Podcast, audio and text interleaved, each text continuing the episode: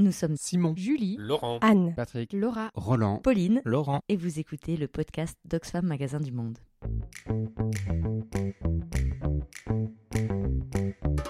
Dans ce podcast, nous explorons et enquêtons sur des sujets qui nous questionnent autour de notre cœur de métier, le commerce équitable. Nous vous invitons à rejoindre l'aventure pour découvrir les dessous des alternatives qui nous interrogent et nous donnent l'envie d'agir. Le début de la fin, un podcast sur l'urgence d'agir. Épisode 1 L'effroyable constat.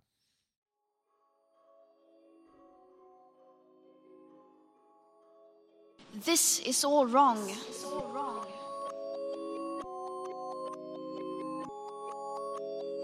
Le constat est sans appel. There's no words to describe how serious it is. La sixième extinction massive a lieu. Nous avons perdu 60% des animaux sauvages en 40 ans. Entire ecosystems are collapsing. Nous sommes en plein cœur de l'effondrement. What we're talking about, credible commentators like David Attenborough say, is we're talking about the collapse of our civilization. Le système dans lequel on est aujourd'hui nous emmène dans le mur. On va au crash. Il est plus qu'insoutenable. Si on s'y met pas maintenant, c'est foutu. Mais, mais c'est déjà maintenant, on voit que l'édifice est en train de craquer de partout. Ce sera des épidémies, des famines et des guerres civiles. People very angry, people in a rage, people don't want their kids to die. Tout le monde sait depuis 30 ans quand on cherche à savoir. Normalement, au plus haut sommet de l'État, on est censé être bien informé. On parle de l'écologie pour les générations futures depuis 40 ans, mais en fait c'est nous maintenant, c'est là. There was a science uh, paper from Nature this January that says we are heading, whatever we do, for two degrees of warming. Donner l'impression qu'on est dans la bonne direction mais qu'il faut accélérer, ça déjà c'est un mensonge. Qu'est-ce qu'on fait? Politiquement, collectivement, comment on s'organise pour traiter cette question, pour la penser, pour euh, anticiper?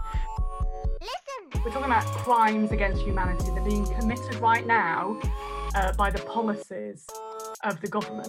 Nous le savons tous et pourtant rien ne se passe. C'est on ne peut plus désespéré.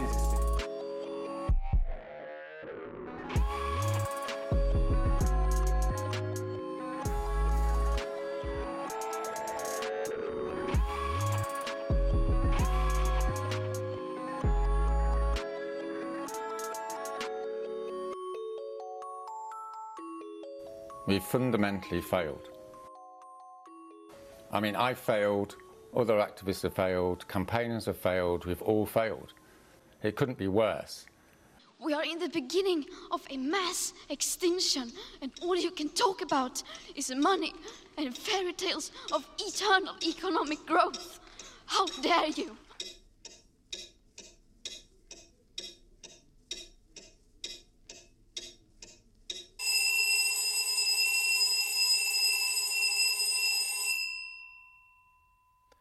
Tout commence au réveil. Pas le doux réveil au chant des oiseaux. Non, non. La douche froide. Le réveil brutal qui sort le monde de son lit avec une sirène à vous vriller les tympans. Tout commence par l'effroyable constat, l'énormité, l'urgence. Bon, peut-être vous avez déjà lu et relu sur le climat, vu et revu et rabâché sur la pollution, les océans, les banquises, euh, la biodiversité en chute libre. L'envie vous vient même d'éteindre, de, ne pas vous infliger encore une fois cette montagne de mauvaises nouvelles. Oh non, pas encore ça. On sait bien que c'est la merde. Et pourtant, on ne peut pas sauter simplement cette étape. Elle fonde tout le reste. Car notre réponse doit être à la mesure des enjeux. Et, et tout commence par bien comprendre les enjeux. Alors même si le constat fait bien mal, eh ben on y va. Parce que si ça peut nous aider à ne pas se prendre complètement le mur en pleine gueule, eh ben ça vaut peut-être le coup. On ne comprend pas bien toujours euh, qu'est-ce que c'est exactement que le changement climatique, euh, où sont les risques, qu'est-ce qu'il cause, quelles sont les durées caractéristiques, est-ce qu'on peut revenir facilement en arrière ou pas? Le climat de la planète se réchauffe, c'est certain. Et on ne va pas vous faire ici l'affront de vous réexpliquer comment fonctionne l'effet de serre. Disons simplement que nous étions en 2020 à 1,3 degré de réchauffement depuis le début de l'ère pré-industrielle.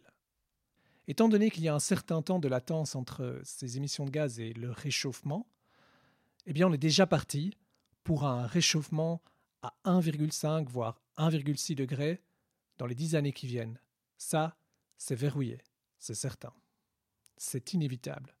Même si dès aujourd'hui, on arrêtait totalement d'émettre du CO2. La très mauvaise nouvelle, à cause du, caractère inaltérable du CO2 tant qu'il est dans l'air, c'est qu'il faudra attendre des milliers d'années, je dis bien des milliers d'années, après arrêt des émissions, pour que le CO2 supplémentaire que nous avons rajouté dans l'air finisse par s'épurer. En fait, il faudra attendre plus de 10 000 ans pour que, après arrêt des émissions, et à supposer qu'on n'ait pas changé les choses de manière irréversible, eh bien, euh, le surplus de CO2 que nous avons rajouté dans l'air est fini de s'épurer.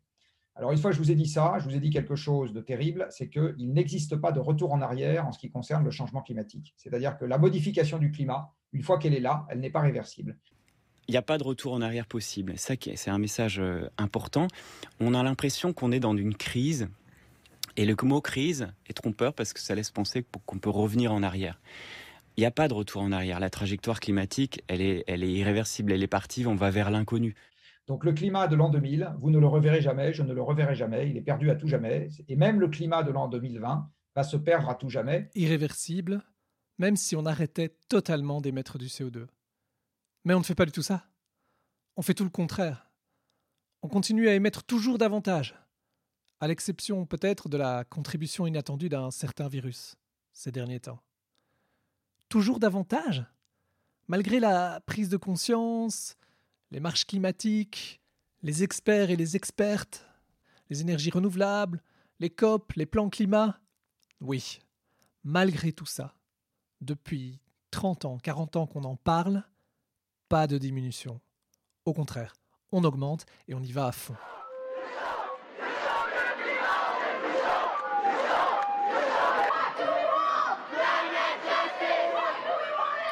Mais enfin, allez, ces dernières années, est-ce qu'on ne nous a pas dit que qu'on avait pris un peu la mesure du problème et, et qu'on allait faire quelque chose? Apparemment non, pas du tout on nous a menti.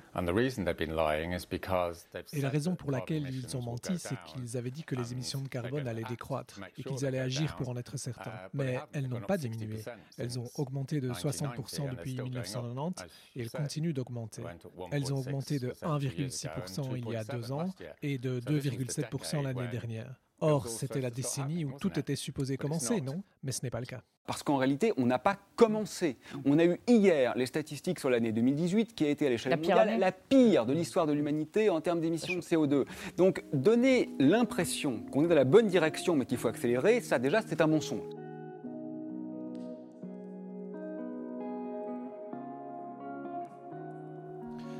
Il y a de cela quelques années, nous avions fait une campagne auprès des jeunes sur le climat, dans laquelle on essayait d'expliquer, entre autres, que le changement climatique, on y était déjà. Et que, d'ailleurs, c'était les, populations du Sud qui, se le prenaient déjà en, en pleine gueule. Je me demande aujourd'hui combien de personnes pensent encore que le changement climatique est dans le futur, va seulement commencer ou arriver. Il faut vraiment qu'on tape sur le clou là. Le changement climatique, on y est déjà, il fait partie de notre présent, il a déjà commencé depuis un certain temps, et ses effets également. Mais ce qui est tragique, c'est que ces pires effets sont encore à venir. Ils ne sont pas encore perçus par euh, les personnes qui vivent aisément euh, en Europe euh, ou dans d'autres, pays. Oui, oui, oui, oui. Enfin, quand j'ai enregistré cette phrase, c'était avant l'été 2021, avec les vagues de chaleur, les inondations, le dernier rapport du GIEC. Mais regardons maintenant dans le futur proche. Si on ne se bouge pas, on parle de, de 4 à 5 degrés, peut-être plus, de réchauffement du climat dans les années qui viennent. 5 degrés 5 degrés, c'est la transition glaciaire-interglaciaire. C'est-à-dire que quand on est sorti de la dernière ère glaciaire sur Terre et qu'on est arrivé dans le climat dit pré-industriel, c'est-à-dire avant qu'il commence à se réchauffer, la transition au niveau planétaire, c'est un réchauffement de la moyenne de 5 degrés en 5000 ans. Ça, c'est donc 5 degrés de moins qu'actuellement. Et donc il y a 20 000 ans, ça donnait quoi? Ça donnait une Europe qui était quasi entièrement recouverte par la glace, le sud de l'Europe froid et sec du genre du climat de la Sibérie actuelle, euh, pas de quoi faire pousser grand-chose, et le niveau de la mer 120 mètres en dessous du niveau actuel. C'est ça que ça veut dire, 5 degrés de changement climatique. Mais aujourd'hui, on parle de 5 degrés en plus, et pas en y allant calmement sur euh, une période de 5 à 10 000 ans, non. On y va à toute vitesse. Euh, en ce qui concerne la planète dans son ensemble, c'est ça qu'il faut garder aussi en tête, c'est que les dégâts augmentent très très vite avec l'élévation de température.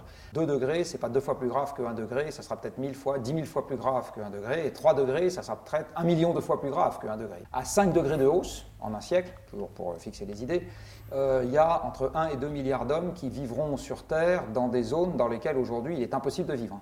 Donc les, les conditions extérieures en termes de température ou de température et d'humidité font que les gens ne pourront juste pas vivre. Les adolescents font dans leur froc à propos de ce qui se passe pour le futur. Ils ont encore 50, 60, 70 ans à vivre sur cette planète. À ce moment-là, il pourrait n'y rester qu'un milliard de personnes. Je veux dire, ça fait 6 milliards d'êtres humains qui sont morts de faim ou qui sont tués dans des guerres. L'échelle du problème dépasse l'imagination. Donc, vous voyez, euh, le changement climatique, ça ne va pas se limiter à ce que des présentateurs météo vous disent affolés une fois par mois, oh là là, il va faire très chaud dans la ville et vous allez mal dormir. Non, non, c'est pas ça le changement climatique. Le changement climatique, c'est des déstabilisations à large échelle, des gens qui n'auront plus à manger, des gens qui vont se taper dessus, des gens qui vont migrer, euh, des, écosystèmes qui vont dépérir, euh, et in fine, le bazar. C'est ça le changement climatique.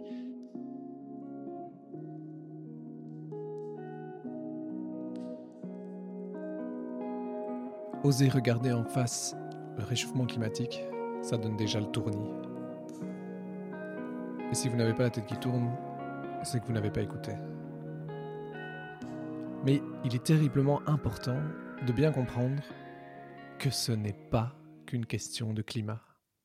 Ce n'est pas qu'une question de réchauffement ou de gaz carbonique en surplus dans l'atmosphère. Non. Croire que le problème est purement ou essentiellement climatique, c'est faux le climat n'est qu'un problème parmi d'autres.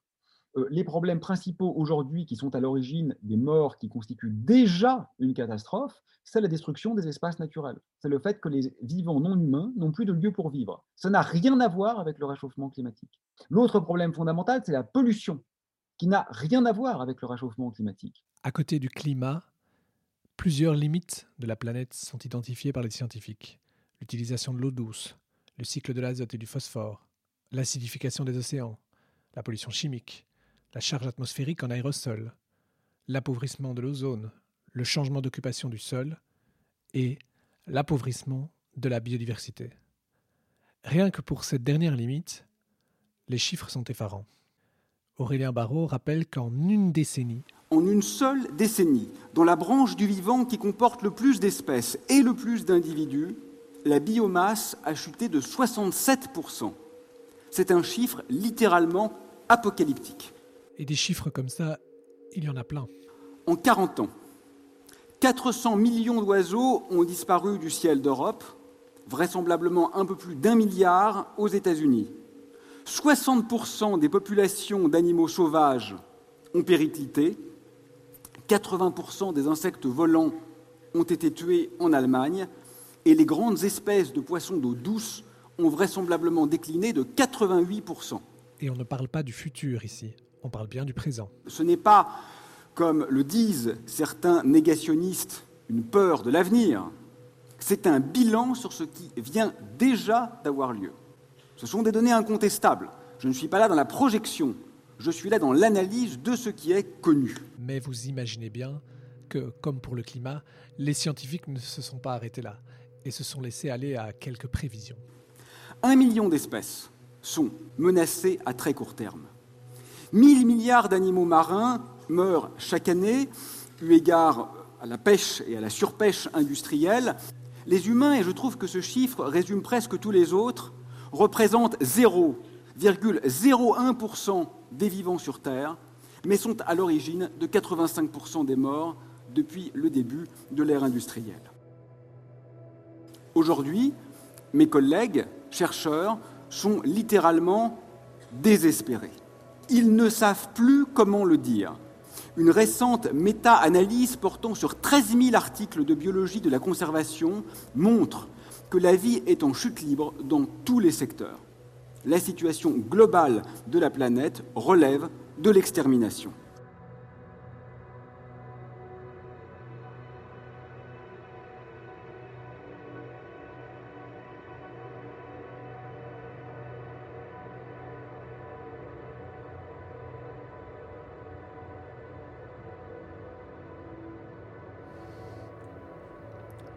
Nous vidons les mers de leurs poissons.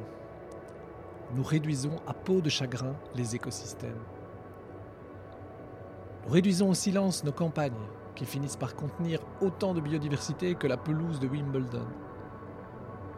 Nous faisons tout ça, et cela en soi n'a rien à voir avec le changement climatique. Nous bousillons notre jardin d'Éden en y faisant couler une belle chape de béton. Si on comprend bien que ce n'est pas une question seulement de climat, eh bien alors on comprend que toutes les solutions qu'on nous présente pour endiguer vaille que vaille les émissions de gaz à effet de serre ne sont pas du tout suffisantes. Et cela nous amène aussi à un point crucial. Pour le dire de façon extrêmement claire, si nous n'émettions pas un gramme de CO2, nous serions quand même dans la sixième extinction massive. Donc si on prend le problème par le petit bout de la lorgnette, il faut diminuer les émissions de CO2 et continuer le reste comme à l'habitude, nous n'avons strictement rien résolu.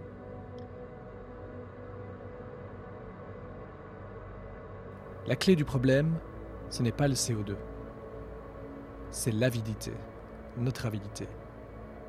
Greed en anglais.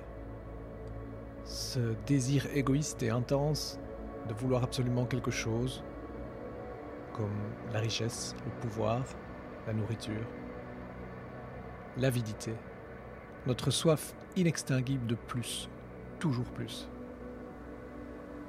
N'est-ce pas là une formidable claque à toutes celles et ceux qui brandissent des solutions technologiques aux problèmes actuels, qui poursuivent le rêve absurde d'une croissance économique, verte ou non, d'une science qui sortirait de son chapeau euh, une énergie propre qui pourrait nous permettre de tout continuer avant Le pire scénario possible, je crois, c'est de trouver une énergie nouvelle, propre et presque infinie. Par exemple, la fusion nucléaire. Alors ça, je pense que c'est la catastrophe totale. Parce que je vous rappelle qu'aujourd'hui, ce qui est le plus destructeur, c'est ce que nous faisons de l'énergie. Ce n'est pas la pollution associée à la conversion de l'énergie. Ce que je dis là clairement, c'est qu'on est en train de transformer aujourd'hui la planète en un vaste parking de supermarchés, sans animaux, sans végétaux, sans grâce et sans avenir. Et que même si on le fait avec une énergie propre, eh ben on a quand même un parking de supermarché à la fin. Et le fait qu'on n'ait pas émis de CO2 en ayant fait un parking de supermarché ne change pas le fait qu'à la fin, on a un parking de supermarché. L'économie numérique prétendument dématérialisée, la voiture électrique, l'intelligence artificielle, le captage du carbone, les réseaux électriques intelligents, les batteries, le plastique d'origine végétale, le graphène, le verre solaire, toutes des fausses solutions à un problème bien plus vaste et bien plus profond. Au mieux, quelques outils pour diminuer une partie de notre empreinte écologique, au pire des leurs qui nous détournent de ce qu'il faudrait faire réellement, à commencer par accepter sans réserve de décroître. Bien sûr qu'il faut décroître. C'est une évidence. On est actuellement en train de consommer euh, plusieurs fois les ressources de la Terre chaque année. Une idée importante, c'est que malheureusement, on va devoir apprendre à vivre en récession. Il faut décroître. La décroissance. Quand le monde ne parle que de croissance. Croissance. Croissance. Croissance. La croissance. La croissance. Le taux de croissance. on ne parle que du PIB. La richesse créée au cours du... On a bien compris que la décroissance faisait trembler les puissants. C'est tout le logiciel qu'il faut changer. C'est un virage à 180 degrés. C'est envisager un autre monde, une autre société, une autre économie. Mais qu'on le veuille ou non, on doit y aller de toute façon. Si on continue, on va droit dans le mur, mais si on, fait un virage radical, une transition radicale, si on laisse les énergies fossiles dans les sous-sols, parce qu'il le faudrait pour le climat, mais c'est la fin de notre monde, du monde industriel. C'est fini la croissance, c'est fini les bagnoles euh, à tout va, c'est fini notre monde. De, de, toute façon, notre monde est bientôt fini.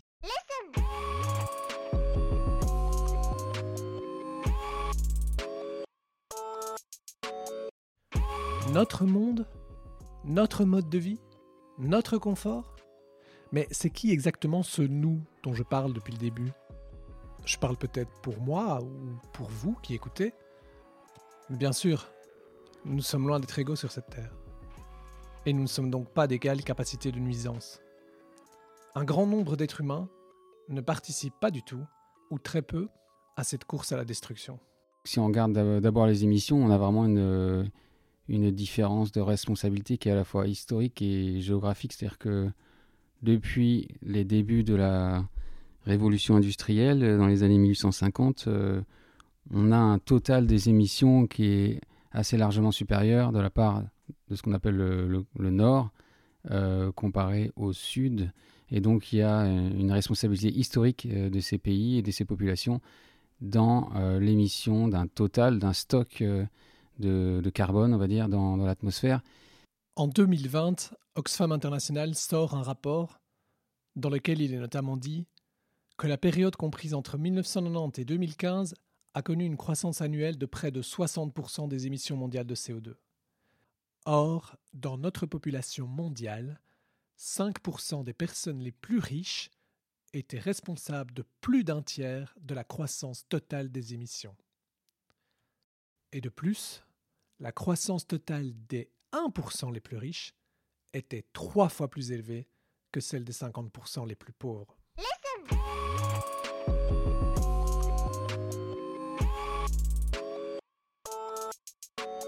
une énorme responsabilité des pays riches et industrialisés, ça c'est une chose, mais les conséquences sont pour tout le monde. Le changement climatique, il ne connaît pas les frontières des, pays et donc il va avoir un, impact global qui va se traduire par différentes euh, catastrophes, euh, sécheresses, inondations, etc., qui vont euh, se passer de manière assez indifférenciée sur toute la planète et qui vont, même pire, impacter encore plus davantage les pays dits du Sud parce que c'est des pays bah, tropicaux pour la majeure partie, pour beaucoup d'entre eux, et que les événements climatiques extrêmes sont d'autant plus violents là-bas, et qu'en plus de ça, ils ont moins de moyens que des pays plus riches et plus développés de s'adapter à, à ces conséquences du changement climatique.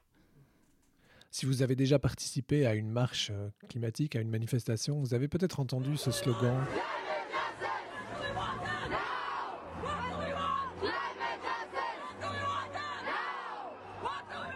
ce slogan qui réclame une justice climatique. Et peut-être vous vous êtes demandé euh, qu'est-ce que ça signifie exactement ces mots justice, climatique, justice et climat. Où est l'injustice? Eh ben, elle est précisément là. Les pays euh, les plus affectés euh, potentiellement sont des pays qui sont aussi très densément peuplés. Si on prend l'exemple de, de l'Inde ou tout le sud-est asiatique, on a toute une zone de population très très dense qui euh, dépend euh, notamment des glaciers himalayens qui, euh, comme on le sait, avec le réchauffement climatique, vont, vont disparaître très vite. et donc la source d'eau douce va aussi disparaître. Et donc potentiellement énormément de, de famine, de problèmes de production agricole, etc. Et donc des déplacements de population. Donc, Nous étions ces dernières années à 7 milliards d'êtres humains sur notre planète. Nous serons bientôt 8 milliards. Chaque année, la FAO, l'Agence de l'ONU pour l'alimentation et l'agriculture, estime combien d'êtres humains souffrent de la faim ou de malnutrition dans le monde. Réponse Une personne sur huit environ. Près de 820 millions d'êtres humains en 2019. Des ONG comme le CNCD précisent cependant qu'en utilisant d'autres seuils et d'autres manières de considérer les données, on peut doubler, voire tripler ce chiffre. Mais ces chiffres cachent un incroyable paradoxe. Le paradoxe du système alimentaire mondial est que ce sont celles et ceux qui cultivent la terre, dont le métier est de nourrir leurs semblables, qui représentent la majorité de celles et ceux qui meurent de faim aujourd'hui. Et la terrible injustice climatique, c'est que ce sont ces agriculteurs et ces agricultrices qui vivent de leurs récoltes qui sont les plus vulnérables au changement climatique. Ils et elles sont à l'avant-poste de la catastrophe ils et elles sont les premiers à se prendre la grande claque. Pourtant, les solutions qu'on nous a toujours présentées pour sortir de la pauvreté, la croissance, le progrès technique boosté aux énergies fossiles, l'agriculture industrielle, eh bien d'abord elles détruisent nos écosystèmes, mais, aussi elles n'ont jamais tenu leurs promesses, sauf peut-être pour une minorité de lentilles. Alors aujourd'hui, Aujourd'hui où il faut définitivement abandonner ces fausses solutions. Que faire? Comment réduire les inégalités dans un monde en récession? Comment concilier fin du mois et fin du monde? Il y a une seule solution qu'un enfant de 4 ans trouverait, c'est le partage. C'est la raison pour laquelle il ne peut pas y avoir de pensée écologique sans une pensée sociale qui est une pensée fondamentalement axée sur la mise en commun des ressources. Et ça, je dirais que c'est la seule chose qui soit un peu jubilatoire. Parce qu'on a tout à réinventer et peut-être que c'est l'écologie qui va incidemment nous amener à un véritable comportement socialement décent. Alors revenons sur ce qu'on disait tout à l'heure. L'avidité, oui, mais l'avidité de quelques-uns, l'avidité de ceux qui peuvent se le permettre. L'avidité est l'exploitation. L'exploitation de l'humain sur l'humain, l'exploitation de l'humain sur la nature, grâce et à travers toutes les formes de domination qui structurent notre société. Le patriarcat, le racisme systémique, le néocolonialisme, les classes sociales. Climat et biodiversité, fausses solutions, avidité, croissance, inégalité, responsabilité des puissants. Avons-nous fait le tour du problème ou commençons-nous seulement à en dessiner simplement les, les grandes lignes? Le danger est de n'ouvrir qu'un dossier à la fois, de considérer chaque problème séparément. Mais nous n'avons qu'une planète où se déroule la pièce. Tout est interdépendant. Nous agissons sur l'environnement, lequel agit sur nous en retour, la santé économique d'un pays n'est pas une pièce détachée du grand système Terre. Que faudra-t-il pour que nous prenions la mesure du problème et que nous développions la pensée globale et systémique qu'il exige? Récemment, le journal Le Monde titrait Crise climatique et de la biodiversité, 50 spécialistes mondiaux appellent à une lutte commune. Une lutte commune pour faire face à ces défis profondément interconnectés. Parce que, évidemment, le dérèglement climatique aggrave l'érosion de la biodiversité et la destruction du vivant accélère le réchauffement.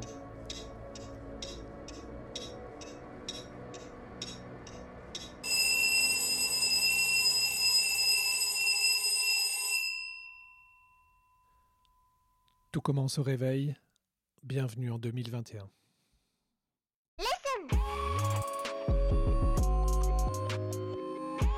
Notre objectif en faisant ce podcast n'était pas de vous abreuver de littérature scientifique ou de rapports du GIEC. Les personnes citées dans ce podcast ne forment qu'un petit échantillon des personnes que nous aurions pu citer. Le choix s'est surtout porté sur des citations courtes, claires, vulgarisées et qui ne cachent pas l'importance du problème, avec un, manque de parité euh, homme-femme euh, important. Les citations sonores et les sources sont référencées dans la description de l'épisode.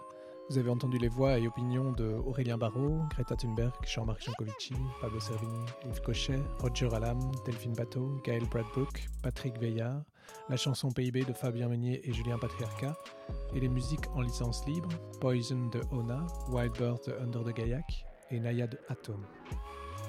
Dans le prochain épisode, nous sommes partis à la rencontre de personnes qui travaillent dans le secteur associatif, les ONG, les syndicats, belges francophones. Et nous leur avons demandé si ce constat effroyable que nous faisons ici n'est pas avant tout un constat d'échec de toutes celles et ceux qui essaient de faire bouger la société. Et à partir de là, qu'est-ce qu'on fait?